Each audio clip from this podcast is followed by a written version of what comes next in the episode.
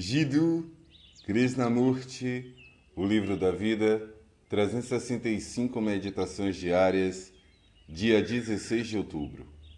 O velho cérebro, nosso cérebro animalístico. É importante entender a operação, o funcionamento, a atividade do velho cérebro. Quando o novo cérebro opera, o velho cérebro provavelmente não consegue entender o primeiro. Só quando o velho cérebro que é o nosso cérebro condicionado, animalístico, que tem sido cultivado durante séculos, que está eternamente em busca de sua própria segurança e conforto, só quando esse velho cérebro está quieto, você verá que há um tipo de totalmente diferente de movimento. E é esse movimento que vai proporcionar a clareza. Esse movimento é a própria clareza. Para entender, você precisa entender o velho cérebro, estar consciente dele, conhecer todos os seus movimentos e suas atividades, suas exigências, suas buscas.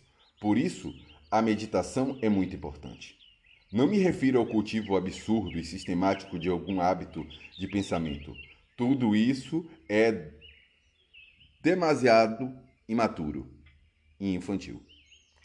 Meditação significa entender as operações do velho cérebro, observá-lo, saber como ele reage, quais são suas respostas, suas tendências, suas exigências, suas buscas agressivas.